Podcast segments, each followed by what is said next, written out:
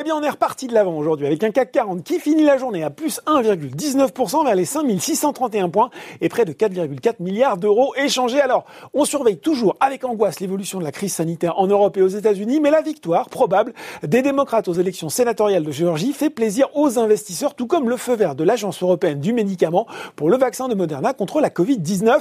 De quoi éclipser des nouvelles moins réjouissantes, la publication d'une enquête ADP sur l'emploi américain qui fait ressortir la destruction de 123 000 postes en décembre quand le consensus établi par Bloomberg tablait sur la création de 75 000.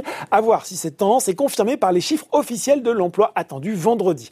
En attendant, le Dow Jones grimpait de 1,7% à 17h45 vers les 30 903 points et le Nasdaq de 0,5% à 12 878 points.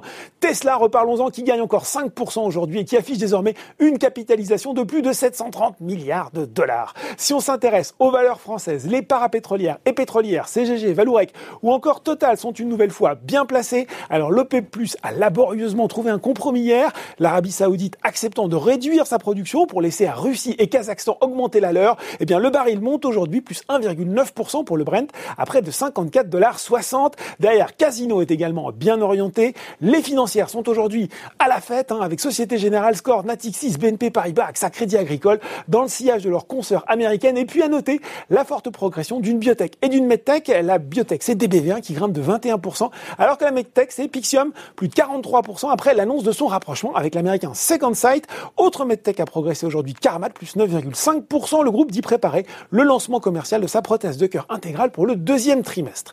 Côté baisse, Biomérieux signe le repli le plus net du SBF 120 devant Rémi Cointreau. Deuxième séance de baisse, hein, alors qu'hier, Kepler Chevreux avait abaissé sa recommandation d'acheter à conserver sur le groupe de spiritueux. Et puis sur le CAC 40, Téléperformance et Peugeot restent sous pression. À noter, enfin, le repli de 18% de Médincel. Alors hier, le titre, la biotech s'était enflammée, plus 36% après des rumeurs d'autorisation de l'ivermectine contre la Covid-19 aux États-Unis. Pour rappel, Médincel travaille sur ce produit avec une formulation injectable à action prolongée. Voilà, c'est tout pour ce soir. Autant n'oubliez pas tout le reste de l'actu éco et finance est sur Boursorama.